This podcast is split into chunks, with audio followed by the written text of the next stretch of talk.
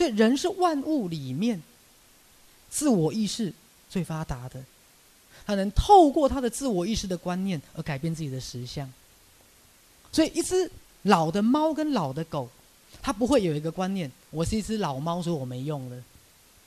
它没有这个信念，所以它不会导致它的肉体的衰退的那么明显。但人会，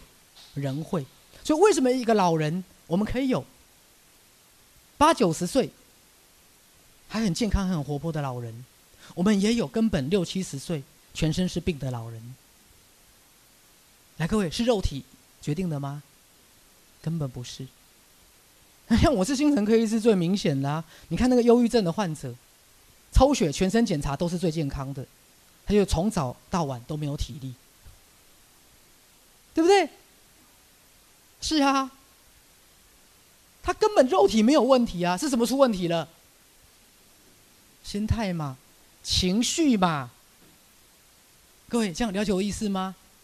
好。我我常开玩笑，一只猫不会在那边自己得忧郁症，狗也不会在那边，啊，得到被迫害妄想，但是他们有可能反映出主人的情绪，啊，因为主人神经病，所以猫跟着抓狂，好，因为主人不需要猫了，猫暂时得到忧郁了，闷闷不乐，好，以前我就有一个个案，好，他是我们美国的同学。有一段时间，先生外遇，好，太太就养了一只狗，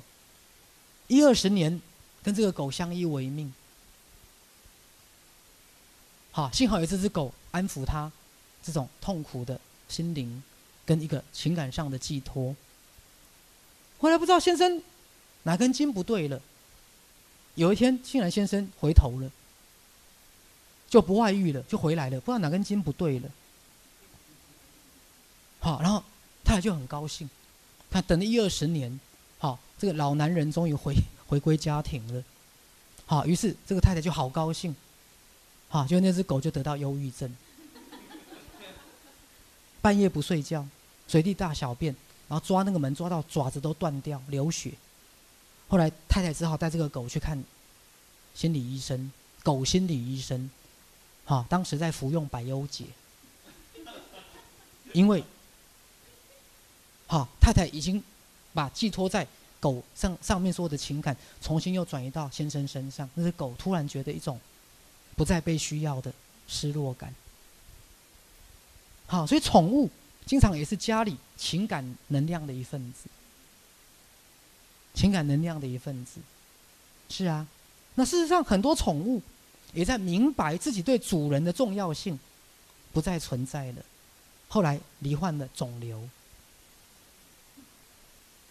很多宠物，他觉得自己好不再被主主人的情感上所需要了，或他开始觉得自己已经是主人的负担了，于是反映出他跟主人之间的情感能量，就让自己得到癌症。是啊，好，因为他已经是人类家庭情感层面的一份子了，是。好，所以未来会有一门很重要的学科叫宠物心理学，从宠物的行为看这个家的能量。